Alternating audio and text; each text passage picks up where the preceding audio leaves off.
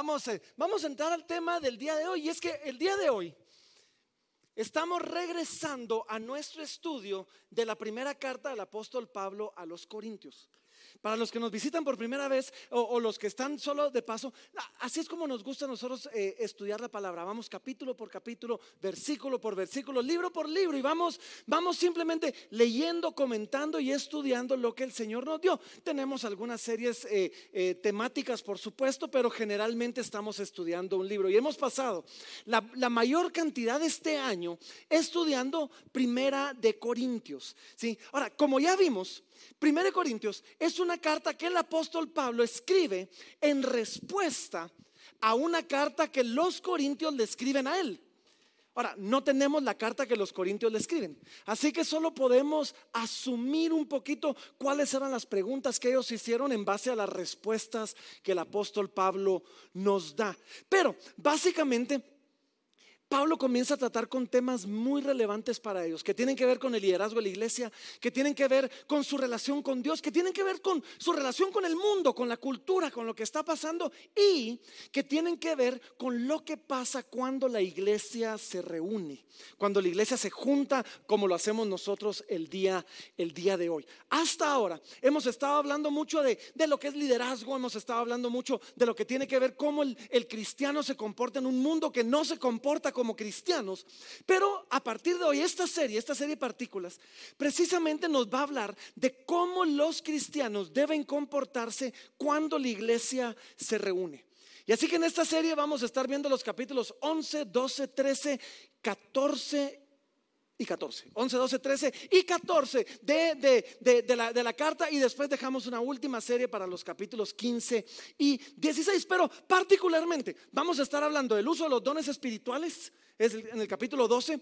Vamos a estar hablando del participar en la cena del Señor la próxima semana, por eso fue que lo corrimos una semana.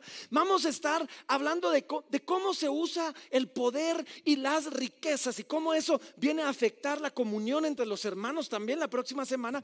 Y vamos a estar hablando de cómo manejamos distinciones en nuestra comunidad. Particularmente las distinciones que giran alrededor del sexo, del género, de, las personas. ¿sí? Que eso es lo que vamos a ver el día de hoy. Y cómo todos, como comunidad, nos relacionamos con Dios. Ahora, eso es lo que estaba pasando. Miren, la iglesia, nos dice la palabra, abundaba en muchas cosas. Eso nos dice el capítulo 1, que a ustedes no les hace falta nada. Sin embargo, todo lo que tenían, algunas de esas cosas y en algunos momentos lo estaban usando mal. Tenían dinámicas que quizás no eran completamente saludables. Entonces, por ejemplo, los dones espirituales, en lugar de ser algo que uniera al cuerpo de Cristo para que fuéramos edificados, se había vuelto una competencia. Ah, Tú no profetizas. aquí estamos los que profetizamos. Y se había vuelto esta cosa donde dependiendo de qué don tengo, soy mejor, soy peor. Y, Pablo les escribe para decir, no hombre, no, no es así. Los dones espirituales se nos dieron para unirnos como cuerpo, para edificarnos como, como cuerpo y para glorificar a Dios. No digamos que el que tiene un don no necesita al que, al que tiene otro, aunque pareciera que es un don más sencillo o menos importante. Estaba pasando, por ejemplo, que en cuanto a la riqueza, había una gran diferencia entre ricos y pobres. Tanto así que cuando se juntaban a participar de la cena del Señor, se nos dice que los ricos se estaban emborrachando con el vino de la comunión y los pobres no les alcanzaban ni para el vino. Y Pablo dice, no, no, no, no, no, no, no es así. Sí, todos deben participar juntos, unidos. Este es un momento donde el rico puede servir al pobre, donde el pobre puede recibir del rico, donde podemos unos recibir de los otros y, y va a ser hermoso. Y hombres en esta iglesia quizás estaban enseñoreando sobre las mujeres. O las mujeres que acababan de descubrir una libertad nueva en Cristo. Acaban de descubrir que en Cristo no hay ni hombre ni mujer. Quizás estaban tomando esa libertad y abusando de ella. Y en el proceso, faltándole el respeto a sus maridos, y, Pablo les escribe, y es cabal lo que vamos a ver el, día, el día de hoy, para decir, no no usemos nuestra libertad ahora para deshonrar y para pretender quitar la, autoridad que Dios ha puesto sobre nosotros. Y en medio de todo esto hay un capítulo que es fantástico. Y es que la línea que uno todo esto es el amor. Y por eso es que el famoso capítulo de 1 Corintios 13 está justo ahí en el medio de todas las instrucciones de lo que hacemos cuando nos congregamos. Porque 1 Corintios 13 no es un capítulo usado para leerse en una boda y que todos digan, ay, qué lindo, qué romántico. No, fue una gran jalada de orejas donde les dice, todo lo que hagan, el uso de sus dones, el participar de la cena del Señor, la relación entre hombres y mujeres, háganlo basado y guiado por el amor. Así que eso es lo que vamos a comenzar en estos días. Esta es una carta bastante correctiva. Pablo les está jalando las orejas y una buena parte, miren, una buena parte de los problemas que ellos tenían nacía de una tensión que todos sentimos. Una tensión que nacía entre, entre cuando todo creyente quiere por un lado elevar a Cristo y hay una parte humana que por el otro lado se quiere elevar a uno mismo. Hay una tensión entre, entre estos dos. Y, y, en medio de toda esta tensión, a veces nos terminamos tratando de elevar a nosotros mismos usando lo que Cristo nos dio para elevarlo a Él. Eso es, eso es lo que pasa. Y, y esta tensión no es nada nuevo. Esta tensión nace desde el jardín del Edén y llevó a nuestros primeros padres a pecar contra Dios. Porque fuimos creados para tener una relación perfecta con Dios, para disfrutarlo completamente a Dios, debajo, eso sí, debajo de su autoridad, sometiendo mi humanidad a su autoridad. Y de repente entra el enemigo. Y el enemigo comienza a hablar a Adán y a Eva. Y le dice, ah, con que, con que Dios no quiere que sean iguales que, no coman de esto. Miren, si ustedes quieren ser iguales a Dios y comienza el enemigo a hacer algo en nosotros. Y, es que el enemigo pretende decir, hey, para que haya justicia, para que haya de alguna manera igualdad, no pueden haber diferencias. Entonces ustedes tienen que ser iguales a Dios. Para que haya justicia, para que haya igualdad, entonces no puede haber autoridad. Y el enemigo comienza a contaminar los oídos y hasta que el hombre y la mujer pecan. Y es que parte del engaño fue ese. Eh, parte del engaño, déjenme leerlo. Parte del engaño fue hacerlos creer que autoridad equivale a desigualdad. Y que para experimentar igualdad tenemos que eliminar autoridad y eliminar distinciones. Eso fue parte del engaño. Y ellos se lo creyeron. Y, entonces dan pasos hacia eso, pecan contra Dios. Y, la cosa no resultó exactamente como se la habían imaginado, ¿sí? Pecaron contra Dios, fueron separados completamente de Dios. Hubo muerte, hubo, hubo un rompimiento entre esta relación hermosa entre Dios y los hombres. Y si no fuera por Jesús, si no fuera por Cristo, quien dejó su trono, se humilló, vino a la tierra, habitó entre nosotros, dio su vida por nosotros, murió por nosotros, seguiríamos separados de Dios. Y seguiríamos separados de otros creyentes. Así que Pablo escribe esta carta para responder algunas preguntas, porque algunas cosas no estaban funcionando tan bien. Y mientras lo hace, ojo, se mete en algunos temas que van a sonar controversiales. Es que tiene que ser así. ¿sí? Es lógico, cuando una comunidad bíblica que se somete a la autoridad de la palabra de Dios convive adentro del mundo que no se somete a la palabra de Dios, van a haber cosas que la palabra nos enseña que son contrarias a lo que el mundo nos dice. Y cuando nos topemos con eso va a haber controversia y van a haber problemas y la gente va a decir son los retrógrados o son un montón de, de cosas. Pero nuestro trabajo es entender que simplemente Dios hace las cosas de una manera diferente a como las hace el mundo. Y que la iglesia, y lo vimos esto en nuestra serie Contracultura, que la iglesia está llamado a hacer las cosas de una manera distinta. Y así que hoy, hoy, todo esto para decirles, hoy el tema de hoy es algo controversial. hoy vamos a entrar en un tema un poco controversial porque trata con la realidad de, la, de, autoridad, de, de estructuras de autoridad y de diferencias, distinciones entre hombre y mujer, entre géneros. Y, desafortunadamente, ¿saben? Hemos vivido en un contexto donde tanto como la iglesia, tanto la iglesia como el mundo, han abusado de estos principios. Han abusado de estos principios y los han usado para enseñorearse por sobre o para abusar de el grupo quizás más abusado de toda la historia, que son las mujeres. Y, y espero yo que mientras vemos esto, podamos ir más allá de la controversia. Más allá de lo que la cultura nos enseña. Y, al aclarar esto como comunidad, hombres y mujeres, podamos nosotros estar emocionados y liberados para vivir en una comunidad que refleja el hermoso carácter de Dios. Así que con eso en mente, acompáñenme, 1 Corintios capítulo 11, vamos a comenzar en el versículo número 2. 1 Corintios capítulo 11, no en el 1 porque si se recuerdan, el 1 servía como transición entre lo que veníamos hablando y, y esto donde Pablo dice, sed imitadores de mí como yo de Cristo. Y después comienza ahora como que cambia el cassette y le comienza a hablar a la iglesia de que esto es lo que pasa cuando se reúnen. Y les dice, os alabo hermanos.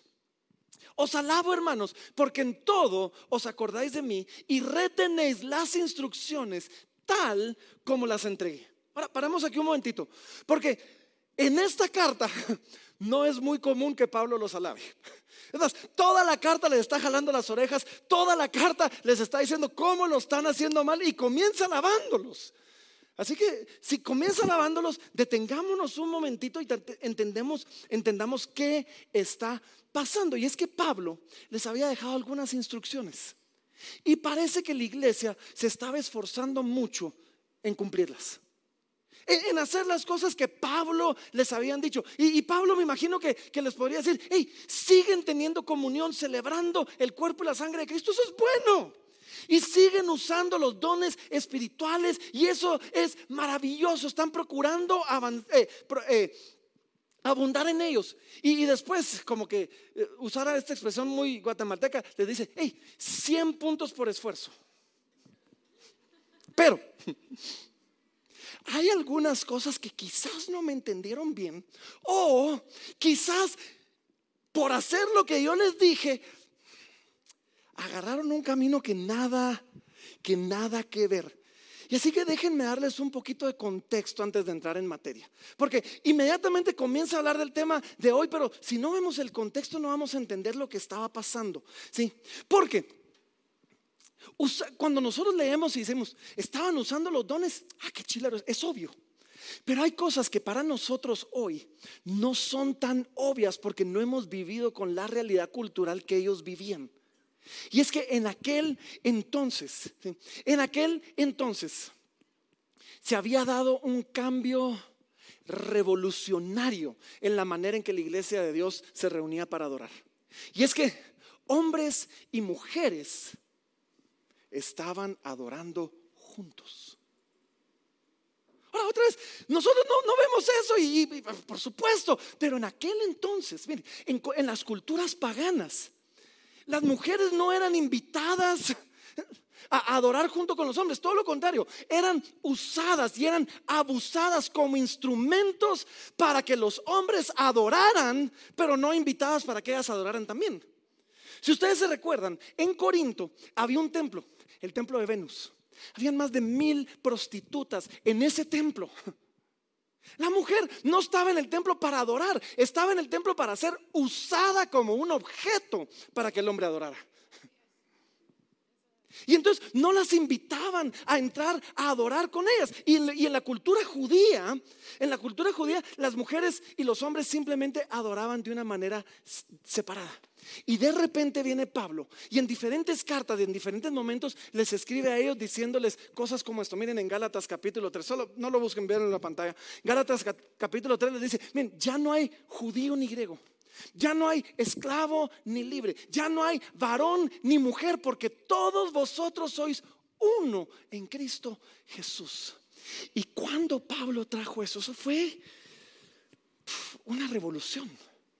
Ahora las mujeres podían adorar junto con los hombres. Las mujeres ya no eran ciudadanas de segunda categoría del reino de Dios. Eran junto con los hombres iguales en valor, iguales en dignidad delante de Dios, tan dignas de participar de la adoración a Dios como el hombre. Esto era chilerísimo, ¿sí? Y entonces la iglesia estaba adorando juntos.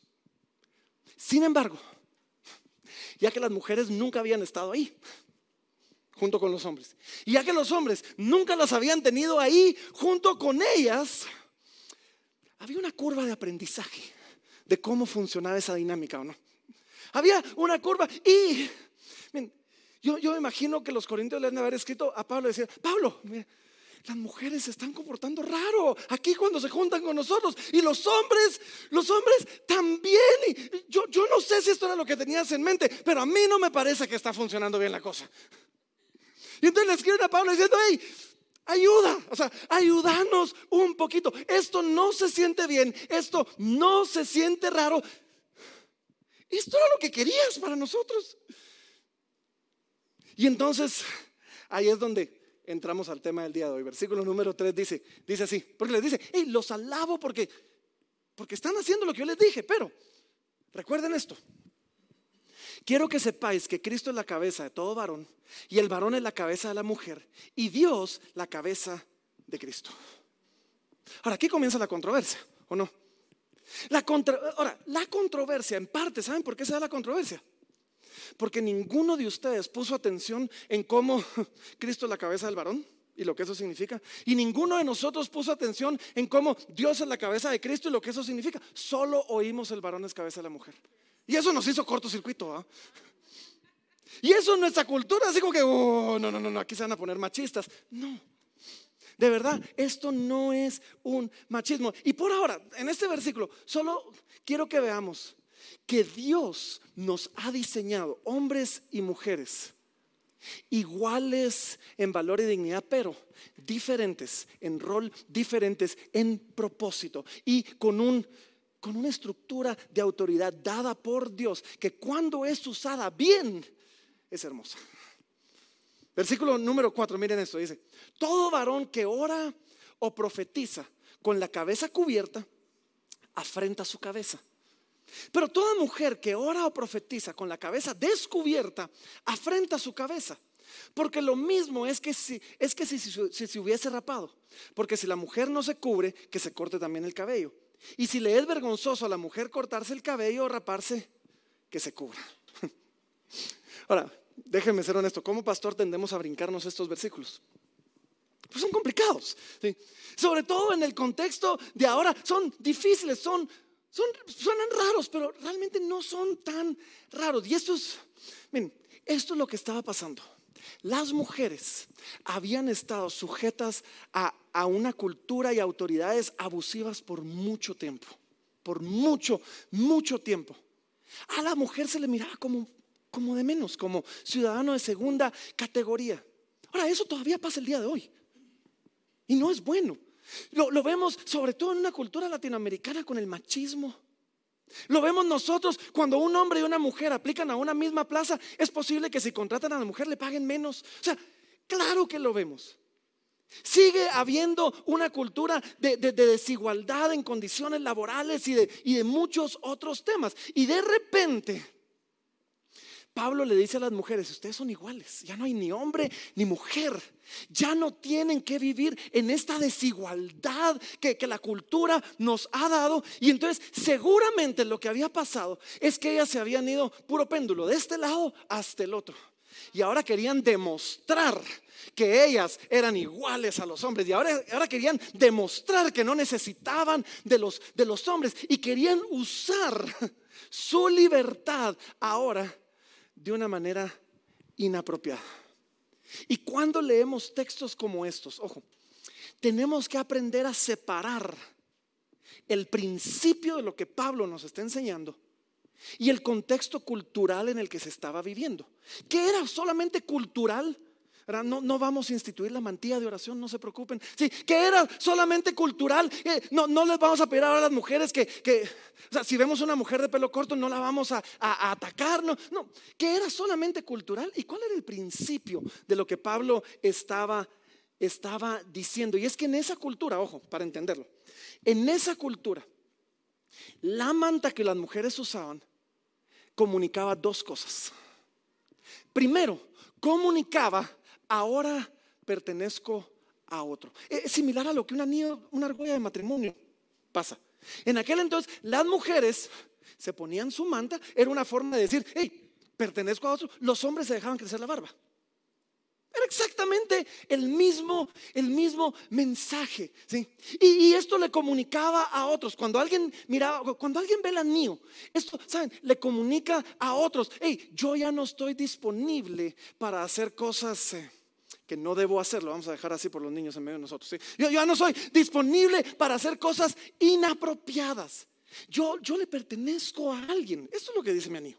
Yo le pertenezco a alguien y ahora e, estoy en una relación con alguien donde hay una dinámica aún de autoridad, donde nos rendimos cuentas el uno al otro.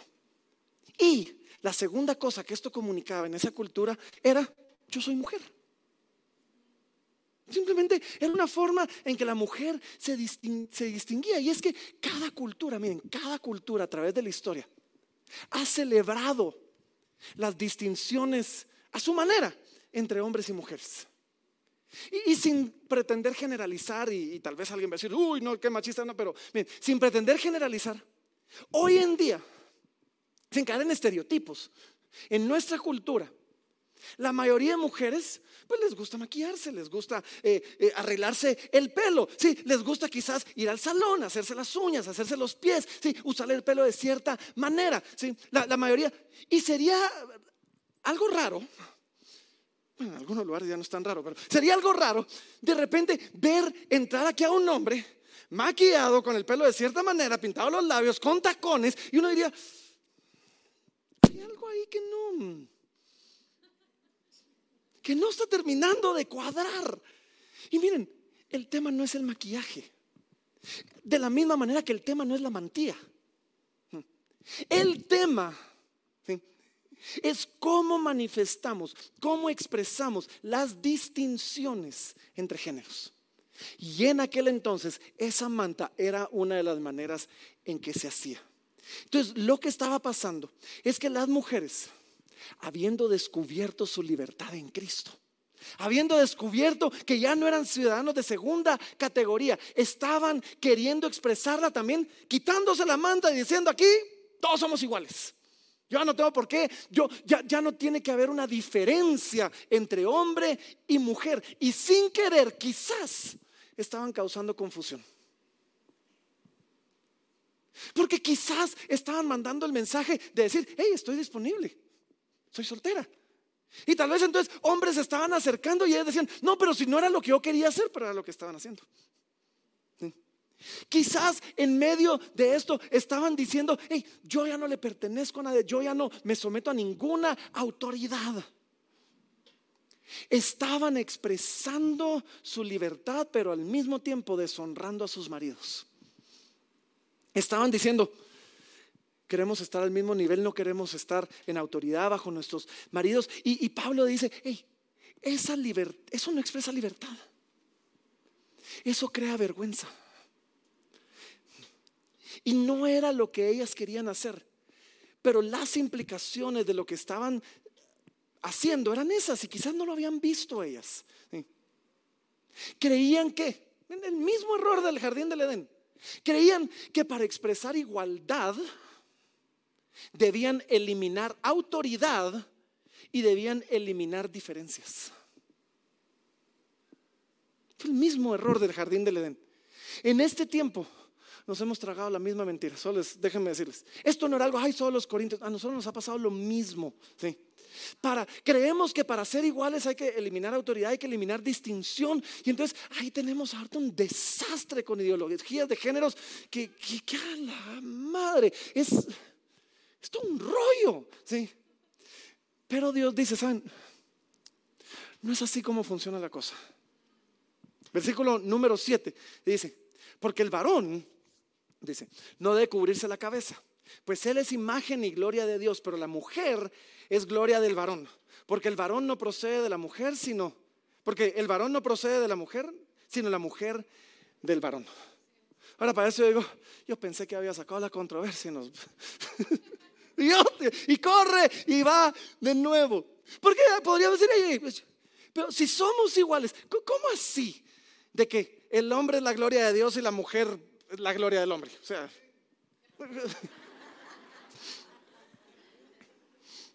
Otra vez, tengamos en mente, ¿cuál es el principio? ¿Cuál es la cultura? ¿Qué es lo que se nos quiere comunicar? ¿Qué es lo que culturalmente se nos dice? Cuando Dios nos creó en el principio, en Génesis, no nos creó para competir el uno con el otro. Eso no fue lo que pasó. Nos hizo, no, no, nos creó para complementarnos el uno al otro. Sí. Dios estable, fue Dios el que creó nuestras distinciones, fue Dios el que creó nuestros roles para reflejar al mundo quién es Él. ¿Mm? En esa distinción de roles, en, ese, en esa dinámica de autoridad, nosotros le reflejamos al mundo quién es Dios. ¿Cuál es su relación entre, cuál es la relación entre Dios y la humanidad? En la autoridad, cuando funciona como Dios manda, no debería ser una amenaza para el que está sujeto a la autoridad. La autoridad de una manera bíblica se da para que el que está en una posición de más, pongámoslo entre comillas, poder, pueda servir, ayudar y bendecir a aquel que es, que es más débil o aquel que tiene menos poder, la persona que no está en autoridad. No, no se da la autoridad para dominar, para controlar, se da la autoridad para servir, y para proteger. Eliminar autoridad, eliminar distinciones entre géneros. No nos va a ser iguales.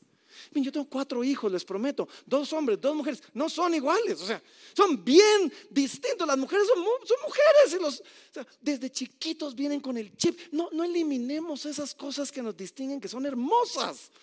Pretendiendo que eso va a hacer que seamos iguales. No lo va a lograr. ¿sí? No lo va a hacer. Eliminar autoridad, eliminar distinción, solo nos va a robar el privilegio de reflejar bien quién es Dios. el haber sido hechos distintos es bueno. Es importante en el Evangelio y es algo que debemos celebrar, no resentir. Versículo número 9 dice así, y tampoco el varón fue creado por causa de la mujer, sino la mujer por causa del varón. Por lo cual la mujer debe tener señal de autoridad sobre su cabeza por causa de los ángeles. Ni me voy a meter a, ¿qué es eso de por causa de los ángeles? Ni me voy a meter a eso. Pero en el Señor, ni el varón es sin la mujer, ni la mujer sin el varón. Porque así como la mujer procede del varón, también el varón nace de la mujer, pero todo procede de Dios. Yo, yo, yo, me imagino a Pablo escribiendo esto y, como un buen pastor comienza a, a, imaginarse las caras de su audiencia y dice, no, no, aquí para que no se les infle el pecho a los hombres y así se sientan como que, ya vieron, la mujer fue creada para el varón. Dice, eh, somos interdependientes. El hombre no puede estar sin la mujer tampoco. Y, y en medio de todo esto nos dice que hay varias cosas que debemos entender. Así que Primero que todo, mujeres, ponme atención. Mujeres, tenemos que entender esto. Sí, es cierto. La Biblia dice que fueron creadas como una ayuda idónea para el hombre. Muchas mujeres ven esto como, tenemos esta estructura donde eh, yo, yo soy ingeniero, entonces vemos al, al, ingeniero, de ahí está el maestro de obras, de ahí está el albañil, de ahí está el ayudante. Y, y queremos trasladar lo mismo. Y, nada sería más lejos de la realidad. Cuando Dios usa la palabra ayuda, ayuda idónea, ¿saben dónde más usa Dios esa palabra? Para describirse a Él mismo. Donde Él dice, yo soy tu ayudador. Él se describe como nuestro ayudador. El llamar a la mujer la ayuda del varón no es denigrarla. Es decir, tú vas a cumplir un rol semejante al que Dios cumple en la vida de un hombre. Y es que sin ti, sin ese compañerismo, sin lo que Dios te dio a ti, no va a alcanzar lo que Dios tiene para ambos. Así que no vean el ser ayuda idónea, no vean esto como algo denigrante. ¿Sí? La estructura de autoridad que Dios puso no se trata ni de ustedes ni del hombre, se trata sobre imitar a Dios. Y ahorita voy a regresar a esto. Ahora, hombres, hombres, pónganme atención. Hombres. Saber que Dios nos puso como cabeza en el hogar, en la iglesia. Esto no se trata de señorío. No significa que somos mejores o que tenemos más derechos que la mujer. De ninguna, de ninguna manera. Nuestra autoridad, otra vez, nos fue dada como un reflejo de la relación que Dios tiene, que Dios tiene entre sí mismo con la Trinidad y que Dios tiene con los hombres. Y nos fue dada para servir, para liderar amorosamente a nuestras mujeres. Y por eso es que Pablo dice, somos interdependientes. ¿Sí? ¿Saben? Eh, así como la mujer procede del varón, también el varón nace de la mujer y todo procede de Dios. O sea, no digamos yo no necesito, ni ellas digan no necesitamos. Los unos en los otros no podemos estar. ¿Pueden ver eso o no pueden ver eso? Sí.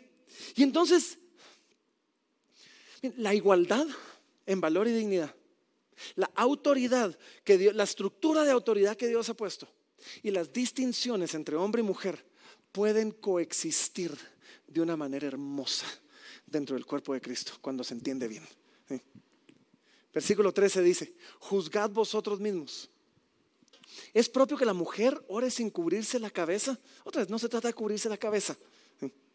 No vamos a comenzar a instituir el velo eh, eh, o la mantilla de oración. Esto era algo cultural, ya se los expliqué. Se trata, se trata de que en la iglesia, póngame atención, los hombres sean hombres y las mujeres sean mujeres.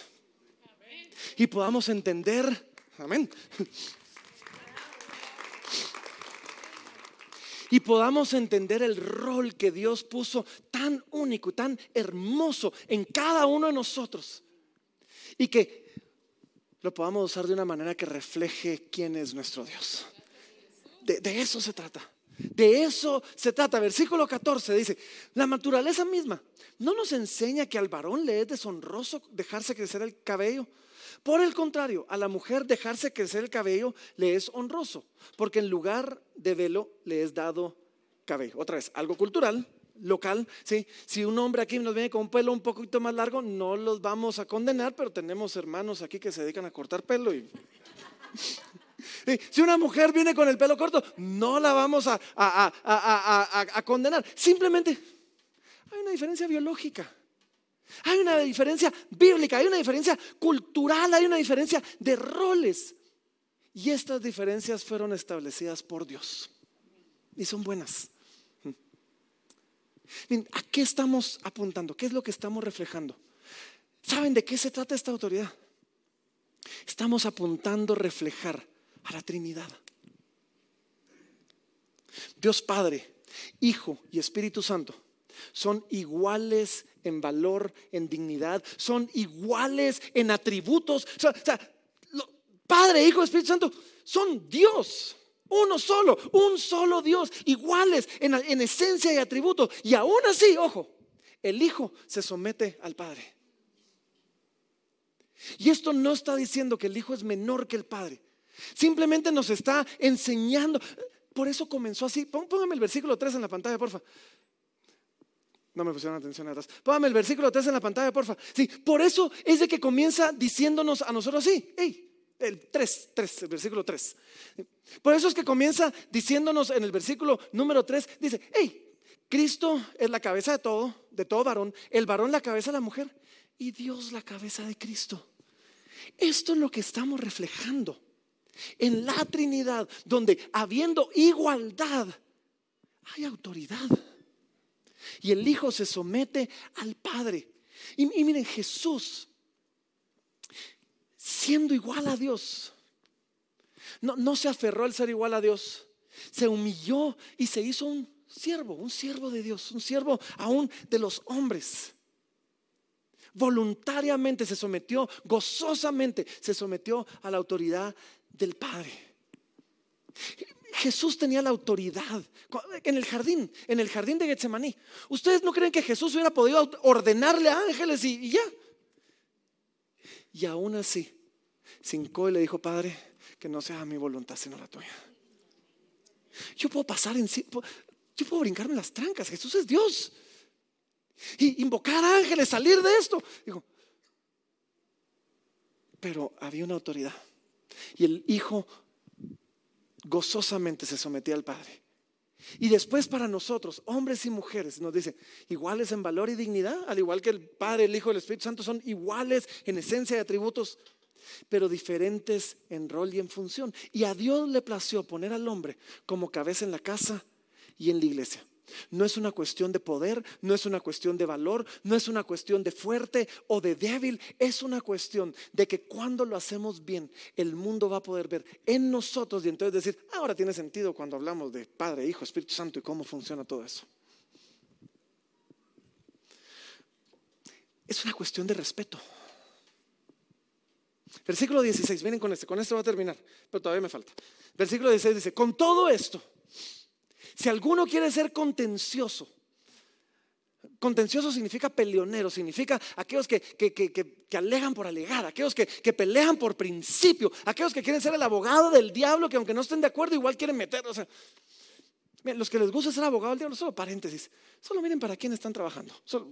cierro paréntesis, Con todo esto, si alguno quiere ser contencioso, nosotros no tenemos tal costumbre ni las iglesias de Dios. Ahora, por años, ojo, por años yo había leído este versículo y les había dicho, eh, todo esto pues hagámoslo de menos porque no tienen tal costumbre. No es eso lo que está diciendo. Lo que está diciendo es básicamente, si alguno quiere seguir discutiendo, no, que somos iguales, no, que deberíamos de eliminar todo esto, no, dice, no es así como funcionan las iglesias de Dios. No es así como funciona. Ya Pablo les había escrito en otros textos. Es más, en el capítulo 14, Pablo les escribe esto. Miren, en, en 1 Corintios 14, 33, y vamos a llegar a ese cuando veamos 1 Corintios 14.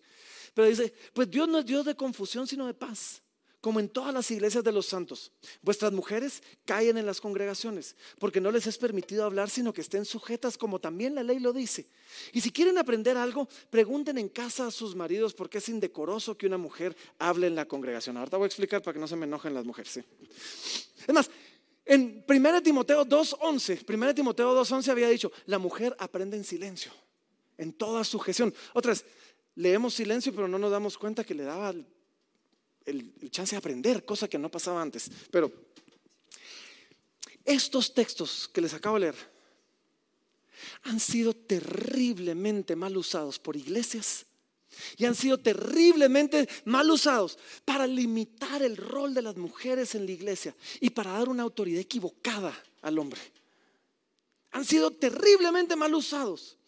No es que la mujer no pueda hablar, no es que la mujer no pueda enseñar, no es que la mujer no pueda participar en la reunión. Es más, el versículo 5 que acabamos de leer, el versículo 5 nos acaba de decir que cuando la mujer profetice, lo cual significa que la mujer estaba participando. ¿Y qué cosa más, más inclusiva que el que la mujer profetizara, hablara por Dios a la congregación?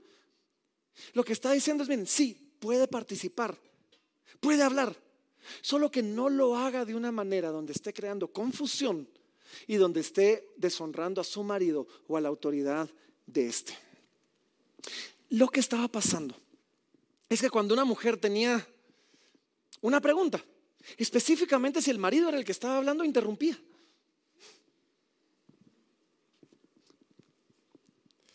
Carol, mi esposa, generalmente viene al segundo servicio, muchas veces tiene muchas opiniones acerca de lo que yo acabo de enseñar. Y no tiene ningún problema con hacérmelo notar cuando vamos camino a la casa. Entonces, a veces me dice, mira mi amor, yo creo que lo que dijiste tal vez la gente podría no haberlo entendido. Para lo cual le digo yo, ¿y tú lo entendiste? No, yo sí lo entendí, pero tal vez otros no. Y comenzamos a discutir, ¿verdad? O a veces me dice cosas como, mira, yo creo que la historia que contaste acerca de nuestro hijo, quizás no fue exactamente así como pasó, como tú la contaste, para lo cual yo le digo, yo le digo, es que yo quise exaltar, elevar algunos detalles y minimizar a otros detalles para hacer un punto. Y ella me contesta y me dice, eso se llama mentir. Y yo le digo, pues tú y yo definimos mentira de una manera distinta. O sea, ahora, imaginen, ahora imaginen, este es el punto, que todo eso pasara aquí. Imagínense que yo esté predicando y doy un ejemplo y de repente mi esposa se levanta y dice, perdón, perdón hermanos, yo, yo sé que el pastor ahorita lo que quiere decir quizás sea bueno, pero lo que le está diciendo no fue exactamente así. Yo les voy a aclarar un poquito para que, para que ustedes tengan la verdad tal como es. Imagínense eso. Yo, yo creo que Pablo miraría eso y diría, háganlo en casa. Carol, estás haciendo ver mal a Francisco. Francisco, Carol, te estás avergonzando a ti misma. La iglesia, todos se sienten así como que deberíamos de irnos o qué. Y, tengan esa discusión en casa. Porque la forma en que lo están haciendo, otra vez, no se trata de hablar o callar, se trata de respeto. Y quizás otra vez las mujeres descubriendo su libertad en Cristo habían dicho, ahora quiero que sepan que yo tengo una opinión de todo. Interrumpían en todo momento y Pablo dice, no, hay una cuestión de respeto. Y cuando lo hacemos mal, estamos brincándonos eso. Pablo no está creando desigualdad sino que está aclarando las diferencias y la autoridad, y, que las diferencias, perdón, y la autoridad fueron puestas por Dios. No para eliminar igualdad, sino para reflejar a Dios, para reflejar la Trinidad. Y, y, cuando uno se somete a otro, no por obligación, sino como un acto de amor y de respeto, esto es algo hermoso. Esto es algo hermoso. ¿sí? Pero cuando uno se somete a otro siendo obligado, siendo enseñoreado, siendo abusado, eso es terrible. Y como iglesia debemos levantarnos en contra de eso, debemos luchar en contra de eso. Yo imagino a Pablo diciendo ahí, cuando yo llegué antes nivelamos el terreno, ¿sí? Ya no hay distinción, no hay hombre ni mujer, pero no vamos a eliminar la, el, la estructura de autoridad que Dios estableció, ni las diferencias, para que entonces podamos correctamente reflejar quién es Dios. Cristo es el mejor ejemplo de igualdad, que al mismo tiempo se somete a autoridad. Jesús dijo, yo no hago nada sin antes haberlo visto de mi Padre. Nada. Jesús, siendo igual a Dios, se humilló, se hizo hombre, se hizo siervo, gozosamente, sometiéndose a su Padre. Pero al mismo tiempo, ojo, para los hombres, Jesús teniendo toda la autoridad que tenía sobre sus discípulos, un día se delante de ellos, se puso una toalla, les lavó los pies y les dijo, yo voy a usar mi autoridad aquí para servirlos a ustedes. Y en esta dinámica de autoridad, hombres, no salgamos aquí como que dice, ya viste mujer, el pastor se nos da esa autoridad para servir, para liderar, para dirigir amorosamente a nuestra esposa. No para abusar, para servir y para ayudar. Si tú estás en autoridad, sirve con todo tu corazón. Y si estás bajo autoridad. Sujétate como un acto de confianza en Dios. Miren, nos sometemos a menos de que esta autoridad esté siendo abusiva. Y si esta autoridad está siendo abusiva, no nos sometemos, buscamos ayuda y vamos con otra autoridad para que nos ayude a que esta autoridad haga lo que esta autoridad debería haber hecho. Así es como funciona. Las diferencias y la autoridad nunca fueron dadas de una manera competitiva para elevarnos el uno sobre el otro, para ver quién era mejor que el otro. E, eso es lo que estaba pasando con la autoridad, con la riqueza, con los dones espirituales, con todo lo, o sea, no solo en este tema. se nos dieron para unirnos. Porque no tenemos lo suficiente para reflejar a Dios solos, sin el otro. Y cuando estamos juntos, hombre y mujer, podemos traer y presentar una mejor imagen al mundo de quién es Dios que cuando estamos solos. Y, saben, cada uno de nosotros debe humildemente reconocer que yo estoy limitado en mis dones, estoy limitado en mi personalidad y estoy limitado en mi género. Pero nosotros no. Aun cuando yo lo esté, nosotros no lo estamos. Somos solamente una parte. Por eso se llama nuestra serie una partícula que conforma un gran cuerpo. Solos no hacemos mucho, juntos. Juntos es increíble, juntos formamos cosas maravillosas, juntos es hermoso.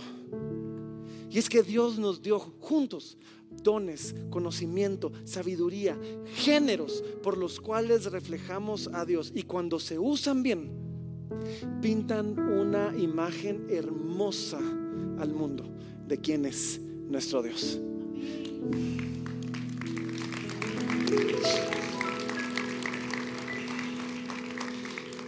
Y si Dios lo estableció así, es precisamente porque nos ama. Así que hoy vamos a orar.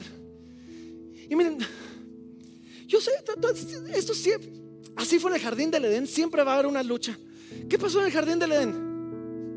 La mujer pasó encima de la autoridad del hombre. El hombre se quedó pasivamente relegado sin decir nada al respecto.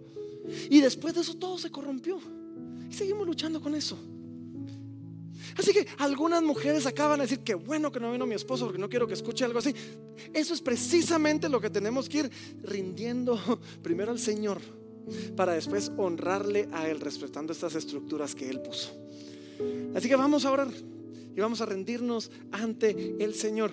Algunas mujeres aquí se tienen que arrepentir. Algunos hombres aquí, muchos hombres aquí se tienen que arrepentir. Y simplemente tenemos que entender, Dios dio estos roles, Dios dio esta estructura de autoridad. No para competir, no para que uno resalte, sino para complementar. Y eso es lo que debemos procurar hacer. Vamos a ponernos de pie. Si puedes hacerlo cómodamente, ponte de pie. Vamos a orar y como lo hacemos cada domingo, vamos a responder al Señor en adoración el día de hoy. Y si el Señor te habló el día de hoy, pues la forma en que le respondemos nosotros es adorándole. Y hoy vamos a responder diciéndoles, reconociendo, Él nos ama. Y como Él nos ama es que Él nos dio estos tipos de instrucciones. Así que Padre, gracias, gracias, gracias Señor por tu palabra. Algunos textos más complicados que otros, Señor, y algunos textos quizás más confrontativos que otros y más controversiales en el contexto de nuestra cultura. Pero todos ellos, mi Dios, necesarios para ir formando en nosotros un carácter semejante al tuyo. Para poder reflejar al mundo quién eres tú. Y mi Dios, reconocemos que así como los corintios muchas veces lo hemos hecho mal. Muchas veces no nos hemos honrado, no nos hemos respetado, no nos hemos servido. Hemos querido usar nuestra autoridad para enseñorearnos, mi Dios. Y por eso te pedimos perdón. Lo hemos hecho mal, Señor. Y muchas veces, mi Dios, Padre, no hemos querido sujetarnos o someternos a esa autoridad. Repitiendo otra vez el problema desde, el Edén, Padre, te pedimos perdón por ello. Y hoy te decimos que tu espíritu nos guíe, que tu espíritu nos muestre, que tu espíritu nos dirija para poder hacerlo bien y para poder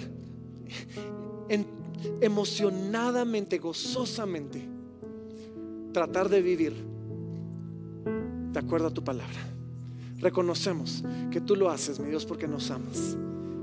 Y es por eso que nos sometemos también nosotros a tu palabra hoy. Y lo hacemos en el nombre de Jesús.